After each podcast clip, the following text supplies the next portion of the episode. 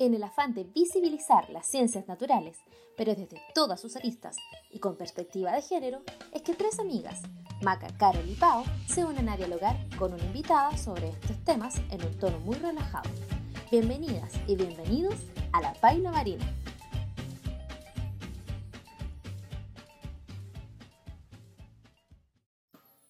Hola, buenas tardes. Soy Carol. Ah. Estamos de nuevo en otro capítulo junto a mis dos colegas. Pau, hola Pau, ¿cómo estás? Hola amiga, ¿cómo estáis? Bien, gracias. Qué bueno. Yo también estoy muy bien. Una semana más o menos agitada. Más o menos agitada la semana a diferencia de las otras, pero, pero impecable. Yo voy a saludar a la tercera de nosotras, la Maquita. Hola Maquita, ¿cómo estáis? ¿Dónde estáis? Cuéntanos un poquito cómo, cómo va tu semana, cómo ya están estos días. Hola Pau, hola Carol. Qué bueno que, que, nos podemos reunir a pesar de la distancia. Me tuve que mover, ah, me tuve que mover la patua. No, en realidad tuve la oportunidad de moverme el fin de semana a la playa. De, no de vuelta al sol porque hay que trabajar, obviamente, pero sí con un cambio de aire y eso se agradece. Y ahora porque a lo que nos convoca, a la ciencia desde el posgrado en Chile. Tenemos una invitada que está ahí, tras bambalinas, esperando ser presentada. Bueno, ella es Lía Ramírez Fernández. Hola, Lía. Hola, ¿cómo están? Hola, Lía. bueno, la Lía es ingeniera en biotecnología molecular y doctora en microbiología de la Universidad de Chile. Actualmente se encuentra trabajando en el Centro Genómico de Biodiversidad Antártica de la Universidad de Chile y en el Centro Austral de la Tecnología Genómica de la Universidad de Magallanes. Ahora, Lía, corroboremos por favor que lo que dije está bien. Y para comenzar, ¿cómo se vive la solo del doctorado nomás, del doctorado en microbiología. Ah. no, no, no, si lo dije. ¿Lo dijiste? Ah, pensé que no lo había dicho. Sí, dije ingeniera en biotecnología molecular y doctora en microbiología. Hoy me, me lo. Es que fue tan largo que me lo salté. Pero fue un, un, proceso bonito, me imagino. Y en base a eso, yo quiero saber cómo se vive la ciencia desde el posgrado y eso y otras preguntas las que vamos a abordar en este nuevo capítulo de Paila Marina con Lía. Para comenzar, Lía, cuéntanos un poco cómo y cuándo decidiste estudiar una carrera científica, eh, no sé, qué te motivó, cómo llegaste a este punto de tu carrera, a hacer un doctorado en microbiología. Em, a ver, bueno, yo empecé a tener inquietudes como científicas, yo creo, como en la adolescencia. Realmente cuando era chica me gustaba más la historia. Así que las primeras como inquietudes científicas me empezaron a aparecer como en, yo creo, primero medio, segundo medio, cuando empezamos a ver como las moléculas. Eso me, me, llamó mucho la atención y me llamó la atención también los genes. En realidad, como todas las enfermedades genéticas, me parecían como muy interesantes. Y, y eso fue lo que primero como que gatilló mi, mi interés como, oh, esto podría ser algo que, que podría dedicarme. Y eh, no sé, yo creo que tuve muy buenos profes también en el colegio que me motivaron harto a, a, ahondar en esa faceta. Hacíamos hartos experimentos. Por ejemplo, me acuerdo un experimento en que le sacamos los espermios y los óvulos a los erizos. Le inyectamos, me acuerdo, cloruro de calcio y los erizos mm. eyacularon. Los óvulos, bueno, los óvulos y los espermios y los juntamos y fuimos viendo todo el desarrollo como embrionario de los erizos.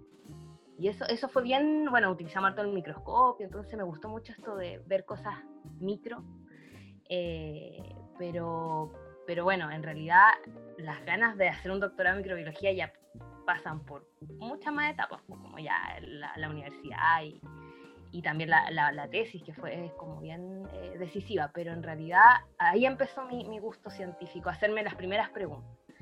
Eh, como me, me, gustaba todo lo molecular, todo lo pequeño, lo encontraba muy, por ejemplo, el, el ADN, cómo el ADN se copia, eh, las enzimas que participan en el proceso, que son como una maquinaria que se va sumando. Todas esas cosas las encontraba muy... Eh, tenías que usar mucha imaginación para poder eh, entenderlas, entonces eso me gustaba. Y, y, tomé un curso de genética, me acuerdo, en la Universidad de Chile. yo soy de Iquique, entonces había unos cursos de verano y me tomé un curso de genética y ahí ya como que me terminé enamorando de como de la más que de, lo, de los microorganismos de, de, de, las moléculas eso, eso fue lo que me, me, llamó la atención. No sé si respondo la pregunta. Sí, no, hasta me parece, hasta yo me dieron ganas de aprender. de ocupar mi imaginación. Pero claro, yo e, esa era mi duda, porque en el fondo yo creo que en algún momento de, de nuestra existencia, todos que somos científicos, las cuatro, nos llamaron la atención, pero de ahí a llegar a un doctorado, ¿cómo fue que terminaste tu carrera y dijiste, ya, a ver, sigo con, sigo con el doctorado? O, claro, me pongo a, trabajar, bueno, que el doctorado es un trabajo, para que quede claro, pero generalmente se ve como que uno es el eterno estudiante cuando te quedas haciendo posgrado. Sí, es verdad. Yo igual tengo hartas, hartas, hartas cosas que en mi vida me fueron encaminando también, porque en realidad por ejemplo, mi hermana mayor también estudió una carrera científica, de hecho estudió la misma carrera que yo. Entonces, eso también fue bien importante para mí porque, bueno, la Vale siempre fue como un modelo a seguir, es la hermana mayor, entonces también siempre hubieron muchas conversaciones de ciencia en la casa porque a ella le gustaba mucho, a mí igual, entonces como que había un feedback ahí importante que se estimuló hasta mi hermana chica también estudia algo relacionado con, con, eh, con biología, entonces eh, en realidad las tres como que creo que hubo un feedback ahí positivo con respecto a eso. Y, y, también, y también, bueno, después la carrera, como que el ramo que más me costó a mí fue microbiología. Yo creo que por ahí va la cosa. el ramo que casi me eché, casi, casi me eché. Y me acuerdo que tuve que dar un oral. Un oral eh, para poder aprobarlo, porque pues, tenía 3.9 y tenía que... No me había echado nunca un ramo en toda la carrera y eh, llegué al oral. Y en el oral me preguntaron una weá que yo no sabía. Uy, perdón, dije, perdón, no sé si se puede. No, dale nomás. No, sí, no sabía. no la sabía. Entonces, lo que pasa es la fase eclipse. Yo no sé si conocen la fase eclipse, que es cuando el virus, un, un, un ADN de un virus o de una bacteria puede entrar a otra bacteria. Entonces hay una, una fase eclipse en donde las membranas se desestabilizan y bueno, yo me sabía todo el proceso en bacterias, pero me lo estaban preguntando en virus. Y me acuerdo que yo dije, bueno, yo voy a contestar esta pregunta dando el ejemplo en bacterias, como que me la quise salvar. Y el profe obviamente se dio cuenta y dijo, no, te estoy preguntando en virus. Y la, y la profe dijo, no, ¿sabes qué? A mí me interesaría escucharlo en bacterias. y ahí me hicieron la pregunta, o sea, yo cambié un poco la pregunta y logré aprobar ese ramo pero estuvo ahí, súper, súper difícil. Y me acuerdo que yo estudiaba mucho para microbiología, pero preguntaban tantos detalles que, bueno, yo, yo casi me lo he hecho ese. Pero fue una experiencia súper linda porque tuve que repasar la materia y me gustó mucho. Y la verdad, después mi tesis la hice en líquenes. Y los líquenes son eh, estructuras que están compuestas por microorganismos, aunque son macroorganismos, porque los microorganismos son todos los chiquititos que no podemos ver que necesitamos un estudio para ver. Entonces el líquen tú lo puedes ver, de hecho la gente piensa a veces que, es plantas, que son plantitas, pero en realidad son microorganismos que viven en simbiosis y que forman estas estructuras macro. Entonces, eso lo encontré tan maravilloso, aparte de los líquenes. Fijan nitrógeno, fijan carbono, son extremófilos, eh, tienen un sinfín de compuestos bioactivos, entonces, realmente, eh, y son hermosos, además que son hermosos. Entonces, realmente ahí como que me enamoré de los microorganismos y de todas las cosas que hacen, de todas las funciones que cumplen. Eh, y de ahí como que no me salí más de la microbiología. Ahí, decidí estudiar microbiología, pero más relacionado con la ecología microbiana, que es lo que realmente yo estudio. Estudio cómo los microorganismos eh, están, se mueven y se adaptan a su ambiente. Lo que estabas comentando de los líquenes, que te interesó tanto, ¿esto fue a partir del posgrado o supiste algo de ellos en el pregrado? ¿Estudiaste esto en el pregrado, algo muy distinto a, a lo que estabas investigando o lo que investigaste en el doctorado? Sí, eh, a ver, en el pregrado entonces yo hice mi tesis en líquenes. Entonces ahí desarrollé todo lo que en el laboratorio de ecología microbiana de la Facultad de Ciencias de la Universidad de Chile, bajo la tutoría de Julieta Orlando y Margarita Carú. Es bueno decirlo porque para que también hacerle eh, promoción también a los laboratorios. Eh, ahí eh, estudia y, y, reconocimiento también, obviamente.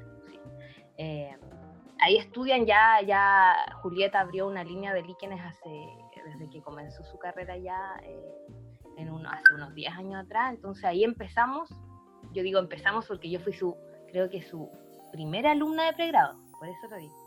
Eh, y empezamos a estudiar los líquenes y después de eso, yo, ¿sabes lo que me di cuenta? Que para estudiar los microorganismos hay que conocer las tecnologías actuales, nuevas.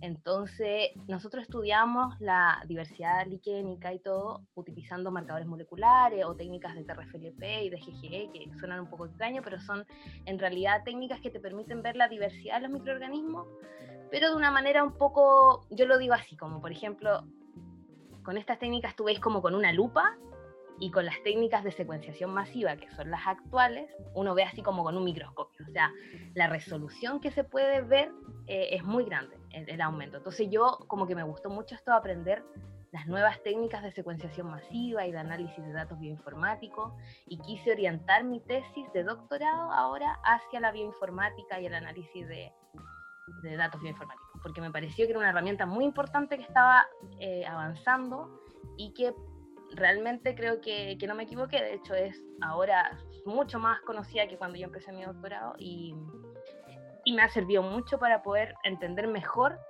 todos los sistemas. O sea, en realidad yo ahora estudio los suelos antárticos, la ecología de los microorganismos de suelos antárticos y su relación con el ciclo del nitrógeno, pero utilizando estas herramientas de secuenciación masiva que permiten realmente ver eh, con alta resolución lo que está pasando. Así eh, por ahí también se orientó después, pero si, si, te das cuenta es como todo, yo creo, como una cadena de preguntas que van surgiendo. En a, mí siempre me, yo chocaba un poquito porque decía, pucha, con esta herramienta solo veo esto, me gustaría ver más allá. Y ahí uno va como contestando sus propias preguntas también a medida que va avanzando en la, en la vida académica, yo siento que así al menos fue lo, lo que yo experimenté.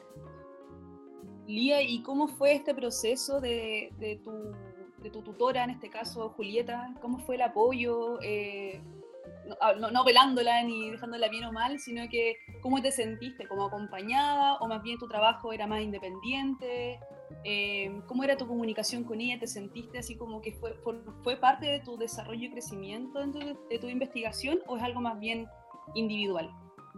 Sí, siempre es difícil hablar de los tutores. ¿ah? Yo le voy a mandar un saludo a Julieta. saludo a Julieta. Pero eh, con la Julieta, bueno, la Julieta, cuando yo empecé a trabajar con ella, ella era súper joven, tenía 31 años, me acuerdo, mi edad ahora, actual. Eh, entonces, en realidad, a mí me gustó mucho el tema de los líquidos, me convenció, pero así harto. Y igual fue difícil, eh, muy difícil en realidad las dos tenemos como caracteres no tan fáciles, entonces en realidad no, no, no creo que haya sido una relación fácil, pero creo que sí hemos ido aprendiendo a, a, poder como ayudarnos y potenciarnos en nuestro trabajo. Y, y la Julieta igual ah, me ha ayudado mucho en, en, en, cosas que yo tengo como deficiencia, yo creo que soy un poco desordenada, como a orientarme más o sea, hay, yo siento que somos simbióticas en ese aspecto. Como que yo tengo cosas positivas ella tiene cosas positivas y se complementan súper bien.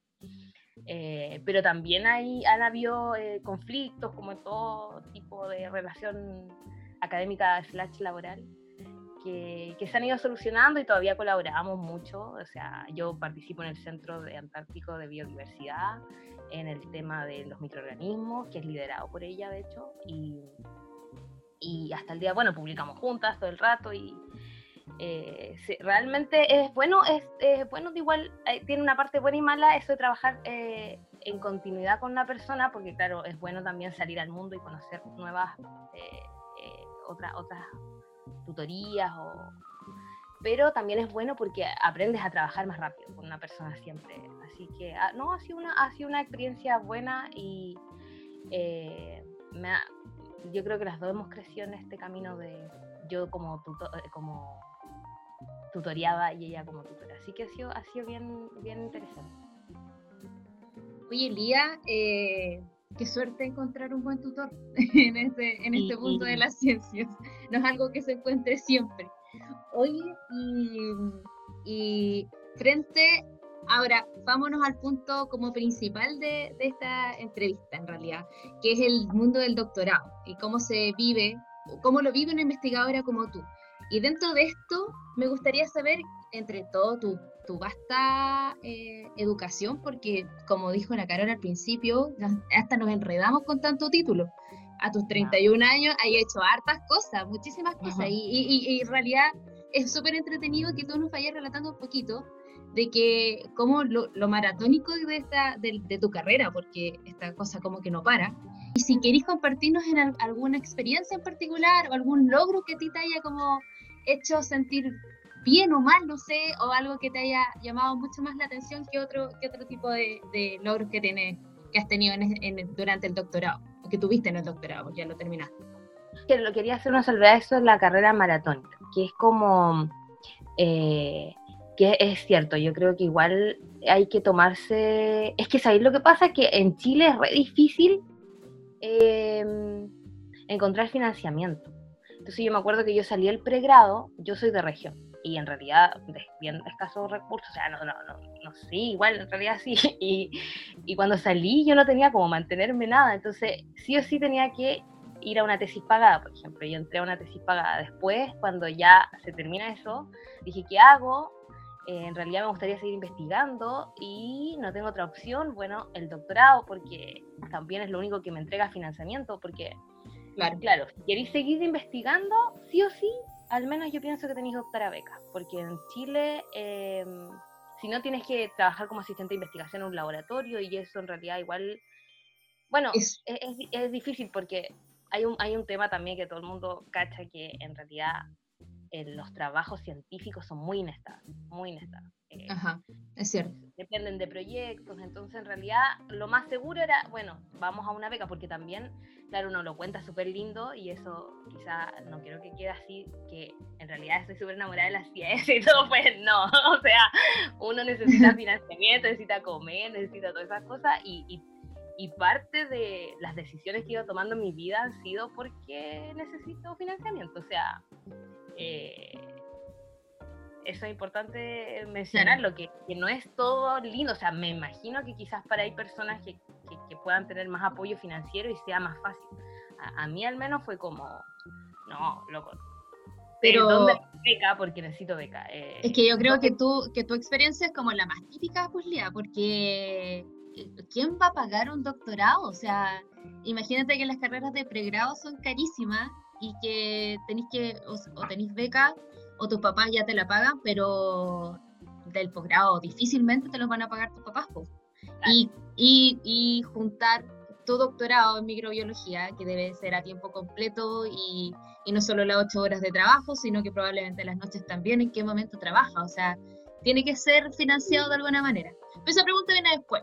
Ahora eh, no, no, no, está bien, pero que vamos, probablemente vamos a preguntar después sobre lo más específico sobre eso. Pero sobre tus experiencias. Sí, no, yo soy una afortunada de la ciencia. Así lo me voy a, me voy a, No, porque yo en realidad fui a muchos congresos al extranjero. Súper. Eh, y hice una pasantía de un año en el Georgia Tech, que es el Georgia Institute of Technology de Estados Unidos, en Atlanta, con un tutor, pero muy bueno, que es Costas Constantinis, que es sequísimo en todo lo que es taxonomía de microorganismos entonces, y en bioinformática. Eh, estuve un año ahí, aprendí muchísimo. Eh, y tuve también, ah, y, otro, un, logro que yo postulé a los fondos INACH eh, y me lo acerqué y eso me permitió ir a la Antártica y buscar mis propias muestras, financiar eh, parte de la, de la, investigación. Entonces todo eso, esos son eh, logros eh, dentro de la, del doctorado que igual tuvieron un costo. Hay un costo, hay costos de todo, pero, pero en realidad fue una experiencia muy linda y que en realidad las valoro mucho. Pude conocer eh, muchas partes del mundo y, realmente no podría haberlo hecho si no hubiera sido eh, con todo el financiamiento de, las becas de doctorado y de la y este fondo INACH que, que, me aportó ese apoyo. Así que en realidad las becas son súper buenas en ese aspecto. Oye, Lía, y mm, agarrándome de lo que estábamos conversando, de lo que conversaban con la PAO, eh, ya nos, nos contaste un poco el, el cómo empezaste a pagar tu carrera, pero ¿qué crees tú o cómo ves tú eh, desde tu perspectiva del doctorado? ¿Cómo se puede estudiar ciencia en Chile? ¿Becas? postulaciones? Porque de, de manera privada yo lo veo un poco difícil. Sí, está duro, está súper duro y ahora con el, con, el tema del, del post, no, es que eh, eh, con esto del COVID, eh, que, es bueno informar que se, se, suspendieron las becas de postdoc, bueno, las becas Chile en general, todas las becas al extranjero.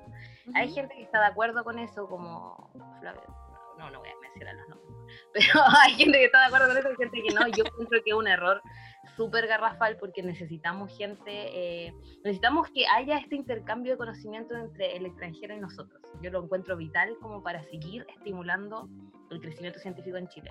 Que, vayan personas que se formen afuera, que traigan ese conocimiento o que se queden afuera y permitan relaciones. Eso, así se nutre la ciencia y la va a hacer más diversa y eh, entonces yo creo que es un error eso. Eh, y cómo se estudia ciencia en Chile, así como, como en general, es a través de becas. O sea, no, no hay otra opción que yo vea. Y mucha gente lo que sí hace, y que conozco mucho de cerca, es que hacen sus doctorados afuera. Y esos doctorados no siempre son por beca. A veces hay doctorados afuera, sobre todo en, países europeos como Alemania, Estados Unidos, donde, las eh, donde te pagan ese doctorado. También hay becas extranjeras como el DAP te permiten también hacer un doctorado afuera, por ejemplo, ahí estudia ciencia afuera, pero en realidad en Chile y, eh, ellos solo las, las becas. Las universidades también tienen sus becas internas a veces cuando los estudiantes no, no logran las becas estatales y también así se puede estudiar. Pero en realidad son, son este, este sistema de becas en donde ya yo siento que es el problema, ya llamarte becario te hace una categoría que no eres un trabajador, no eres como eh, un agente laboral, entonces ya te ponen en una categoría diferente y eso a mí no me gusta en realidad, por eso, bueno, también hay todo un movimiento que quiere ciencia con contrato, en donde se, se, diga que realmente los estudiantes de doctorado hacen un trabajo y no solamente son como becados, así como, como algo como lindo, como una distinción, así, ¿no? Uno trabaja todos los días, tiene que alimentarse, hay gente que tiene hijos, entonces realmente es súper complejo. Y, creo que no está entendido en la sociedad que las personas que hacen ciencia son trabajadores y tienen las mismas necesidades que cualquier otro trabajador. Y eh, por eso no me gusta la palabra becado, porque suena como casi algo como una distinción, siendo que es un trabajo, es un trabajo y debería verse así. Pero es... Exacto, al final te están pagando por tu trabajo, no te están dando un regalo. No, final, que finalmente ni siquiera, perdón que me interrumpa, es que ni siquiera es, solo, es solo el nombre, ¿cachai? Es que en el papel tú eres, te tratan como, como un no trabajador, como decía la liga, ¿cachai? En el documento, cuando tú vas, recibes, yo también tuve una beca con ICIT, y cuando te entregan los, los detalles o qué sé yo, ni siquiera eres, eh, en ese tiempo al menos, eres apto para poder tirar una boleta de honorario. Entonces, imagínate ese nivel de, desamparo respecto a un trabajador común y corriente. Y eh, porque no recibes ni salud, ni, ni eh, AFP, ni nada por el estilo. Entonces, y olvídalo que, y es muy difícil, considerando la cantidad de plata que gana un, becario de doctorado o magíster en Chile, que te van a dar un crédito en un banco porque no, eres, eh, no, no tienes ese poder crediticio. Entonces, como dice la Lía, eh, tanto por el nombre y yo digo por el, hasta en el papel, ¿cachai? En los documentos, no eres tratado como un trabajador y sí lo son, y sí lo, yo lo fui, y sí lo son, ¿cachai? Los que tienen becas hoy. Eso. No, acuerdo totalmente, apenas podías arrendar, porque nadie te, nadie te entiende qué, qué, qué es esto. claro, exactamente. Así, a esos niveles. Sí, parece que hay hartas cosas que tenemos que cambiar en la carrera científica. Y en ese aspecto, Lía, ¿qué cambiarías tú, además de incluir a lo mejor un contrato? No sé si estás de acuerdo o no con eso, pero dada tu experiencia, ¿qué te gustaría cambiar o añadir? O no sé, ¿qué te gustaría, pensando en futuro un poco, cómo la carrera, cómo se vive hoy la carrera científica en Chile? La, bueno, a mí me gustaría que, honestamente, que se valorara más la ciencia en Chile, pero honestamente para que eso pase, los científicos tenemos que realmente tener un peso en la sociedad. O sea, es igual un poco iluso pensar que una persona común y corriente diga, hoy sí, los científicos son muy importantes, si es que realmente no ven ni un, ni un feedback eh, en sus vidas de la ciencia o la ciencia en Chile. O sea, es bien injusto pedirle a la, sociedad que eh, valore la ciencia si realmente no le estamos mostrando nada. Entonces eso creo que es una poco es responsabilidad de mucha gente y sobre todo de los financiamientos yo encuentro, pero también es responsabilidad de la academia que se siente como equipo y que no se comunica mucho con las personas. Y eso yo creo que eso me gustaría cambiar muchísimo. O sea, que la ciencia fuera más... Eh, uno, a mi carga esto de orientar los programas o, los fondos, orientado a esto, pero en realidad deberían haber más enfoque en problemáticas del país como duras, o sea, investiguemos la, las enfermedades eh, que, que, están afectando a los chilenos, investiguemos eh, los contaminantes que existen en Chile o investiguemos cosas que realmente... Yo entiendo que tiene que haber una ciencia básica y un financiamiento eh, protegido para realmente dar rienda suelta a la imaginación, pero también creo que tiene que haber un financiamiento importante para cosas que están pasando en el país y que deberíamos darle prioridad. Y por ejemplo, la crisis del COVID a mí me encantó cómo reaccionó la comunidad científica, o sea, se armó inmediatamente muchos laboratorios en regiones, por ejemplo en Atacama, yo, tengo un amigo por allá, y se abrió ahí un centro de eh, detección del COVID en, lugares donde no, o no estaban esas máquinas o se empezó a equipar hubo una respuesta rápida de la comunidad científica a un problema importante de la sociedad y, eso yo creo que esas cosas tienen que replicarse, masificarse y que el Ministerio de Ciencia tuviera esa visión, como una, que, de cierta manera yo tengo hartas críticas, pero me gustaría que eso, eso pasara más, hubiera más conexión entre el mundo científico y la sociedad para que la ciencia fuera más valorizada y la gente entendiera por qué es importante investigar, porque en realidad tenemos tantos problemas en el país que a veces yo me siento medio injusta si no, suban el presupuesto, suban el presupuesto, pero claro, hay gente, no sé, en, estados críticos, hay, hay personas de lista de espera gigante, gente que se está muriendo, entonces es, es duro pedir más financiamiento pero por eso mismo tenemos que ser más importantes y hacernos más importantes como sociedades científicas, eh, conectarnos más con, con, la gente. Yo creo que igual lo hemos estado haciendo, ahora los científicos son mucho más abiertos y hacen muchas más... Yo tengo millones de ejemplos de científicos que se han conectado mucho más con su medio. Y, y, pucha, y sobre todo ahora con la constituyente también, algunos científicos se están tirando para constituyente. Eso me gusta, la conexión entre la sociedad y la ciencia que se, se, fortalezca y que realmente seamos un aporte a la sociedad, porque si queremos más financiamiento, que deberíamos tenerlo, necesitamos eh, hacer ciencia buena y, que sirva para la gente. Absolutamente, amé todo lo que dijiste recién, tengo que decirlo. Sí, me, como que me, emocioné, me motivé. Eso. Y de hecho, como, como, como mujer, igual, va esta pregunta más ya como compañeras, ¿Cuál crees tú, diga, que es el rol de las mujeres en ciencias? Sí, hoy yo, yo, yo estoy en una agrupación que se llama Agrupación Acción Conciencia y una vez salió esa palabra, el rol de la mujer en la ciencia. Y yo dije, ay, pero ¿qué rol si las mujeres y los hombres deberíamos cumplir el mismo rol en la ciencia, investigar? Como que eso, ¿Por qué nosotras deberíamos ser eh, diferentes? Porque, pero igual lo entiendo un poco ya eh, en el tema del, del abandono y el, la poca difusión que ha tenido la ciencia hecha por mujeres en, general en la historia. Entonces hay un momento de, este punto de la historia en donde hay que reivindicar y hay que mostrar eh, la ciencia hecha por mujeres. Y no porque seamos diferentes a los hombres, sino que porque mucho tiempo hemos estado ocultos. Eh, y, ese, y de verdad siento que eh, hay toda una forma de ver el mundo quizás que está poco representada en la ciencia actual. Entonces necesitamos que esa, eh, aumentar esa representatividad. Entonces, para mí el rol de la mujer en ciencia es, uno, eh, incentivar a otras compañeras a, tomar este camino, que es bien difícil, es bien duro, pero es muy satisfactorio y muy entretenido. Así que, pero incentivarlo y, y además también yo creo que es eh, mostrar nuestra mirada de cómo son las cosas. O sea, es, es, como el rol, eh, en realidad yo no sé si las mujeres tienen ciertas características especiales o no. Yo siento que socialmente sí nos forman de una manera y que esa manera la podemos eh, mostrar eh, en la ciencia también, como nosotros hacemos las cosas, que lo hacemos de manera diferente también.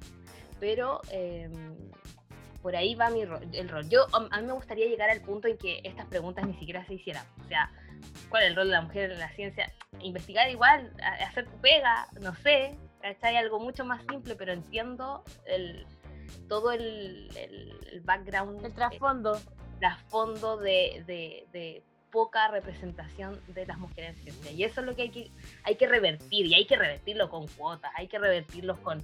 Yo voy a... Yo hueveo a todos los men panel, a todos los men panel, sean de tres, sean de cuatro, sean de dos, no, de dos no, pero los de tres, yo, yo digo, no, pongan una mujer, si hay mujeres en esa temática, pongan una mujer. Porque tantos años hemos estado solo escuchando a hombres, ¿de verdad les interesa solo escuchar la voz de los hombres? O sea, para mí ya eso es impensado. O sea, a mí yo veo una charla de tres hombres y digo, ah, no, qué aburrido. Porque no quiero ya escuchar esa visión del mundo que la hemos escuchado toda la vida. Quiero escuchar otra cosa.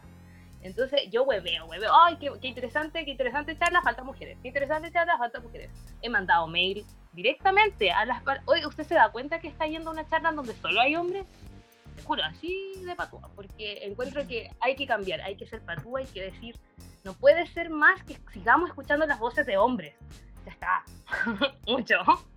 Años de solo escuchar hombres. Es necesario ahora hacernos escuchar hombres hablando de, nuestro rol de la mujer, que yo estoy completamente de acuerdo en que no debemos que hacer esa distinción con el hombre, pero dentro de tu carrera como mujer, dentro de la carrera científica, em, ¿qué, eh, ¿qué fue lo más complejo para ti para poder calzar en este mundo de la ciencia? ¿O no lo viviste? ¿No fue a lo mejor gracias a toda tu experiencia que tú tuviste? quizá nunca te viste en, el, en, la circunstancia en que te costó, tú viste el ejemplo de otras personas. ¿Cómo has visto tú el rol de la mujer en vivo, como dentro de la experiencia?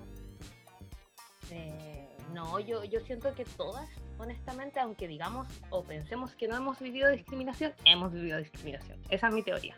Porque este es un mundo muy machista y el mundo académico es aún más machista y quizás ni siquiera nos damos cuenta de las discriminaciones que vivimos, honestamente.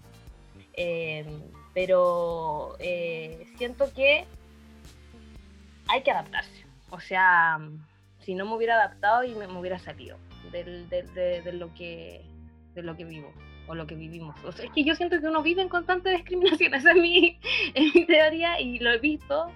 Eh, veo que los, los, patrones de género se mantienen, eh, lo veo, lo, lo, palpo siempre y, y siento que, es cosa de nosotros todo el rato estar luchando contra eso. Eh, eh, yo veo que se les trata diferente a las mujeres doctoras que a los hombres doctores. Yo, yo, yo creo que sí. Yo, yo sí lo he visto cosas en toda mi carrera y pero siento que así es que es que no solamente en la ciencia es en toda en la sociedad en general entonces, pensar que la ciencia está exenta de eso que no, es, no, es, no es realista y lo vivimos, pero hay que. Yo creo que el punto es seguir luchando y conseguir gente que luche contra. Y ya está. Y, así uno la sigue y vamos, vamos, vamos. Porque en realidad ponerse a pensar, todas las veces que yo he visto cosas y me han pasado cosas, eh, es duro. es duro. Yo creo que a las mujeres nos cuesta mucho más que a los hombres, mucho más. Creo que la discriminación puede venir de parte de las mismas colegas, las mismas mujeres, puede venir desde el hombre. Entonces, no hay que cerrarse, no hay que. Yo creo que es, una lucha compleja y hay que. En donde yo digo lucha porque es como estar siempre atento a.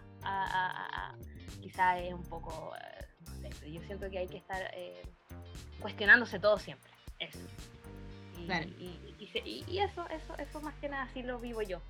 Que quizás, no sé, no sé si lo comparten, pero eh, así, así lo, lo, lo, vivo, lo vivo yo, sí. Oye, Lía, y como, o sea, lo que desprendo de lo que, de lo que dices, como dice la, lo mismo que dice la Maca en el chat, que hay que educar. Es como una constante educación que uno tiene que impartir el día a día. Y en, esto, en estos términos, eh, ¿has tenido algún, algún momento así como importante en el que has tenido que pararte y decir ciertas cosas porque te has sentido discriminada o han discriminado a alguna otra mujer o un par, ¿cachai? Eh, en, dentro del ambiente científico?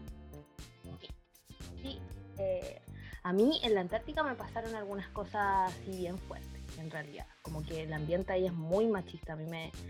Eh, yo, lo, yo fui al 2016 y a mí me pasó como comentarios muy inapropiados, exageradamente inapropiados con respecto a, a, mi, a mi mismo cuerpo. O sea, no, no quiero decir eh, qué fue porque... No es necesario, pero se entiende. Pero yo ahí tuve que parar los carros y yo dije, oye, yo, yo no te he dado la confianza para que me, traten, me trates así. O sea, no, no, no entiendo por qué ese vocabulario conmigo, esa forma de expresarte conmigo.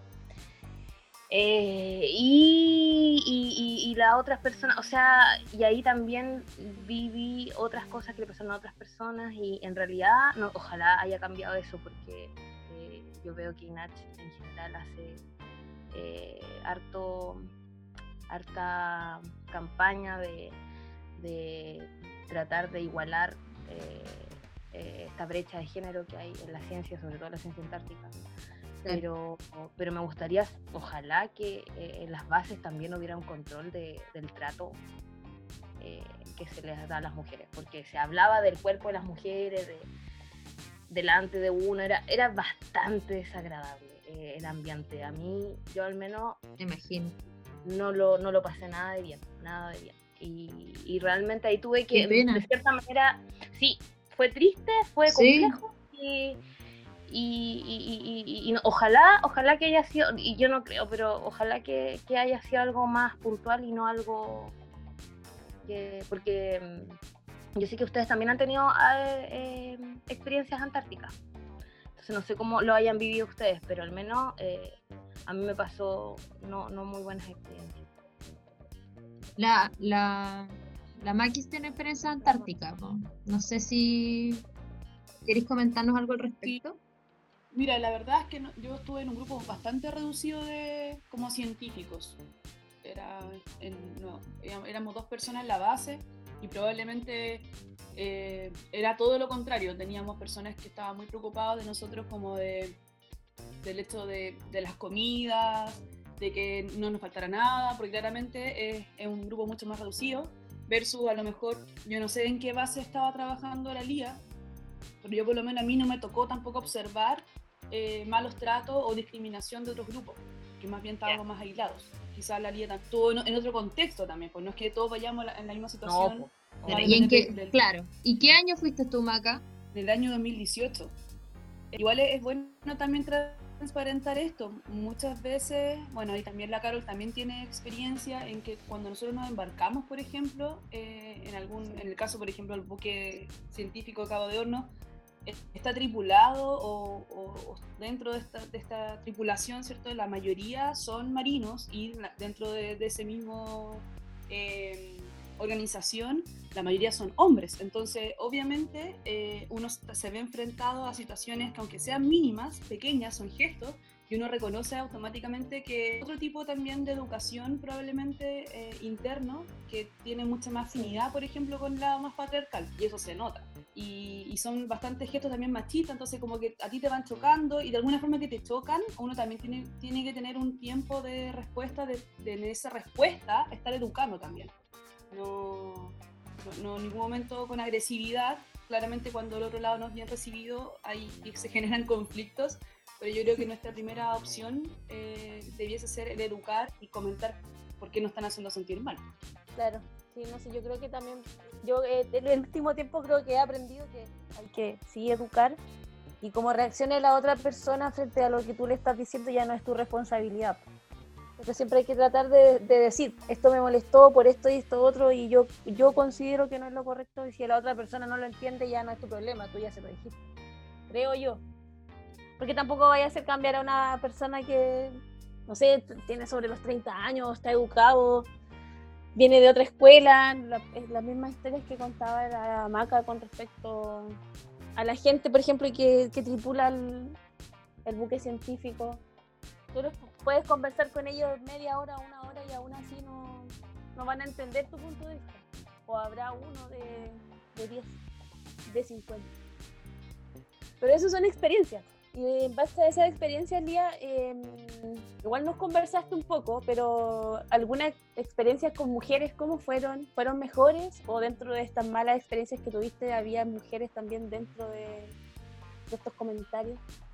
Igual yo quiero decir algo con respecto a que, que debería poder hacerse algo. Debería poder haber un protocolo de manejo, de trato normal hacia las mujeres. O sea, de verdad debería, si es que no existe, o sea, yo entiendo que no, una persona de 50 años, que un, no sé, eh, difícil cambiarlo, pero loco, estamos en un, en un lugar que es súper extremo, que es súper difícil, y en realidad si queremos fortalecer la ciencia y para las mujeres o la ciencia antártica, ¿por qué no existir protocolos? ¿Por qué no existir enseñarle a esas personas que no se pueden comunicar de esta manera con las mujeres? O sea, yo creo que si es un problema eh, como tan diseminado como yo lo vi al menos, deberían existir protocolos. Ojalá existieran, ojalá se hicieran cargo de ese problema, porque porque, porque también cae la misma mujer tener que enseñar y educar cómo te tienen que tratar. O sea, también lo encuentro como ponernos un peso extra todo el tiempo. Siento que este, el problema del machismo es un problema que tenemos que asumirlo como sociedad. Tenemos este problema y como instituciones hasta, así como tenemos este problema, no podemos seguir tratando a las mujeres como objetos sexuales. No podemos seguir tratando a las mujeres como objetos sexuales en un, un, en un espacio laboral menos, en un espacio extremo menos. O sea, eso no, no, no debe pasar. Yo entiendo que hay personas que les cuesta cambiar, pero estamos, o sea, profesionalicemos lo que hacemos, ¿cachai? O sea, si de verdad estamos por impulsar, mira, yo, yo pienso, yo tenía 26 años cuando fui. ¿Qué pasa con, con, con, con, niñas que son más chicas quizás? ¿Qué pasa con ellas? No sé qué pasa y, me, y de verdad a veces sueño y digo, uy, loco, en una de esas hay que, hay, que, hay que levantar más la voz, hay que... No se pueden tratar a las mujeres así, punto. Entonces, a mí eso me parece que como institución no se hacen cargo de eso, no se hacen cargo del machismo que existe. ¿Y por qué? Porque no, no les interesa realmente o no o no, no lo han visto como un problema. Y sí es un problema. Me da la impresión de que lo normalizaron tanto y que finalmente, eh, como dice la Carol, claro, uno tiene como una cierta tarea en conversar con la gente, pero lamentablemente si no lo entendieron, ya es demasiada tarea para nosotros, como decís tú, Lía. Y por lo tanto, para eso existen los protocolos, para que aminorar un poco, de verdad ya es súper rudo ser mujer en este mundo científico. Y más encima, tengo que enseñarle al, señor que tengo al lado para que me trate bien. O sea, no, no para mí no tiene ninguna lógica. Y, estoy absolutamente de acuerdo con eso de, de, que hay que hay que levantar la voz no solo para que entiendan, ¿cachai? Sino que también para que existan como las políticas públicas, ¿cachai? Respecto de esto. Sí, yo siento igual que es algo que, que también nosotros como mujeres nos hacemos cargo de tantas cosas. Entonces, decimos, ya, nos hacemos cargo de cambiar el machismo. No, loco, yo quiero investigar, yo, yo quería ir a buscar mis muestras, a contar de, no sé, de los microorganismos, qué sé yo, a ver el paisaje. No, no, no, no me quiero hacer cargo de un problema que es de la sociedad finalmente, es de la sociedad. O sea, nosotras mismas tenemos que encargarnos de que nos traten bien. O sea, obviamente yo lo... Pero yo cuando respondo, cuando me... O sea, las veces que me, me, me, atacaron y me trataron eh, mal, o como un...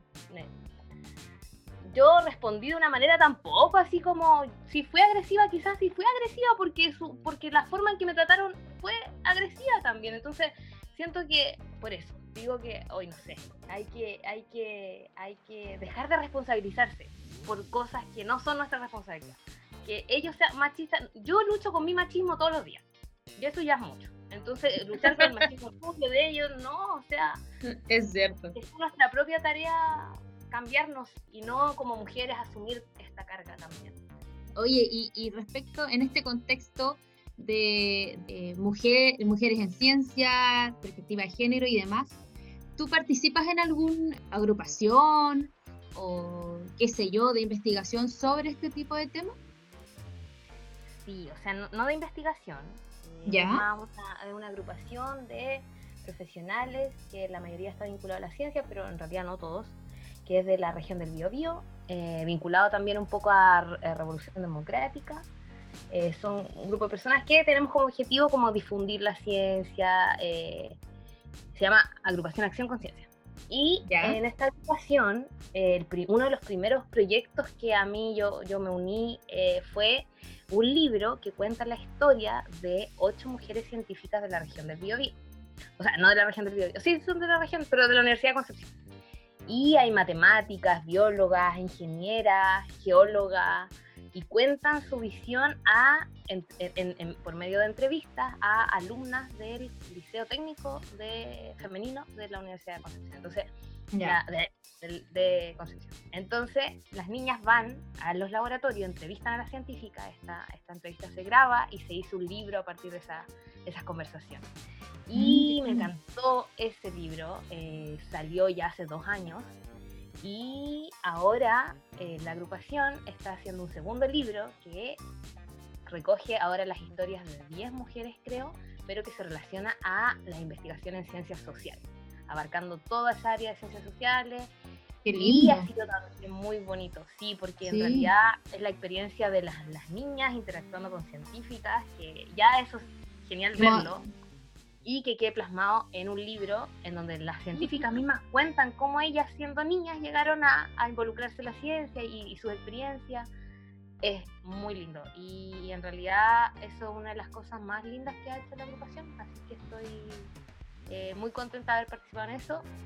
Me encantaría participar en más actividades que, que ver con eso, pero eh, bueno, ahí el tiempo y la vida misma lo, va a decir, pero en realidad eso es algo que, quiero destacar y que los libros están descargables gratuitamente. En, ¿Ya? Sí, dinos esa información, por favor. Instagram, en aa.conciencia, Instagram eh, y en Facebook. Así que Acción Conciencia. Ojalá que lo encuentren ahí con eso, porque no sé si es posible, pero eh, región del Biobío, no sé. ¿Y está de libre de, eh, ¿Y es con libre descarga? libre descarga. Ah, súper.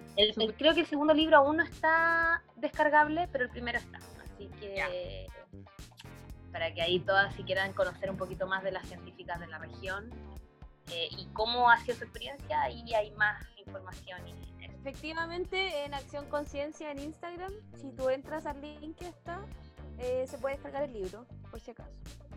Eso, muchas gracias, Carolina. Bueno, muchas gracias. está, está disponible, está disponible, por si acaso. Ya. Eh, la verdad es que quedé cansada. Entre feliz y consternada con este capítulo. Ah. No, no sé, es que es bastante información y de repente como que uno con, con el transcurso de los días olvida este, este, tipo de conversaciones o de repente lo que hemos conversado, la brecha entre eh, educar, pero desde ser mujer, que es muy diferente de lo que le, puede tocar a un hombre. Y cuando empiezo a conversar de nuevo con, mujeres que son conscientes de este, de este trabajo que es educar y, y de ir aprendiendo también, es, uno se cansa. Y de repente escuchar estas historias también, también te cansan, pero también te motivan. Y eso es lo que me, me pasa cuando tenemos este tipo de, de conversaciones y, y grabamos por eso hacemos estos capítulos igual. Hoy yo encuentro una excelente iniciativa la que tienen chiquillas. Síganla y háganla. Ay, muchas gracias. Sí, buenísima idea. O sea, creo que es necesario eh, ver. Yo tengo una visión del posgrado que puede ser tan diferente a, otras personas, entonces me encantaría escuchar sus otros capítulos, sus otras invitadas o invitados eh, y, y, conocer también otra experiencia, porque en realidad eh, uno vive la vida de una perspectiva y hay tantas más que es importante conocerlas todas. Así que eh, me encanta, me encanta la idea que tuvieron y sobre todo lo precarizado que estamos los estudiantes de posgrado.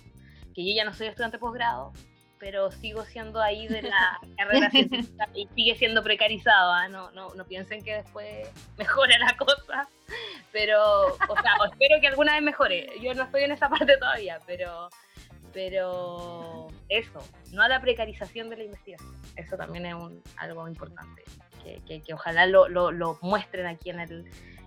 Bueno, no sé, que en una de esesas no hay tanta precarización, o sea, sí hay precarización, sí hay No, sí, sí, de todo lo vamos a mostrar. Sí, en el, nosotros ya grabamos un capítulo y hablamos extendidamente sobre eso. Qué bien.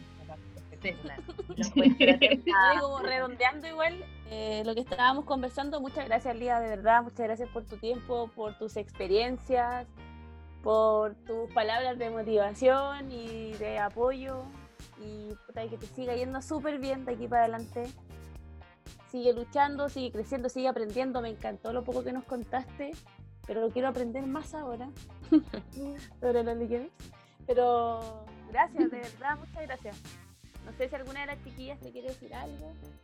Yo quiero. Yo quiero. Eh, muchas agradecerte, Lía, por, por darte el tiempo. Yo, siendo postdoc, me imagino que tenéis muy poquito tiempo. Así que nada, se nota que hayáis accedido con tanta facilidad al participar en algo que está empezando.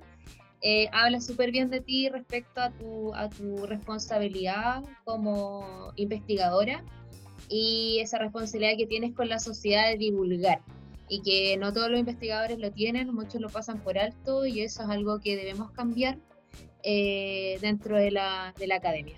Así que nada, además que se generó una conversación súper bonita, súper grata. Bueno, siempre es grato conversar contigo en todo caso, no es algo que me sorprenda. Sí. Pero, pero nada, estoy muy, muy, muy contenta con, con el resultado de hoy, así que gracias.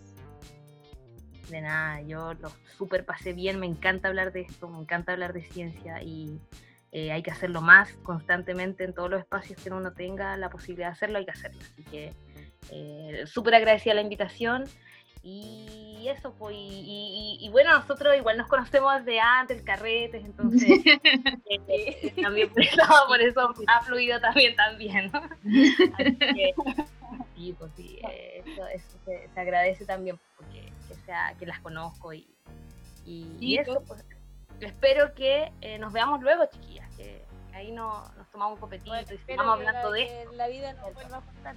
Sí, sí, pues, ¿cómo no? Es imposible que no. ¿Cómo no? el mundo científico es muy chico. Lía, yo quería aprovechar también de agradecerte porque mm, no solo nos, nos contaste tu experiencia, también transmitiste eh, toda tu pasión por la ciencia, todo lo que te, te, ha beneficiado, favorecido, algunas circunstancias también negativas que pudiste compartir y, que muchas también podemos sentir. Y eso también se agradece porque de alguna forma estamos transparentando lo que significa eh, hacer una carrera científica en Chile. No es fácil y probablemente muchas personas también se van a sentir representadas con lo que, está, lo que tú acabas de transmitir y, así como tú tienes un caso exitoso en cuanto a la carrera como académica, también no podemos dejar de, también compartir, como tú también lo dijiste, que probablemente no todo se le ha hecho el camino tan, tan eh, favorable como fue en tu caso. Así que agradecerte un montón de verdad por tu tiempo eh, y por la confianza. Siento que se dio un espacio muy, eh, muy agradable, muy íntimo eh, gracias por compartir a lo mejor cosas que probablemente estaban también muy guardadas. No, no todo nos agrada compartir situaciones que sean negativas, así que te lo agradecemos mucho, Lía, de verdad.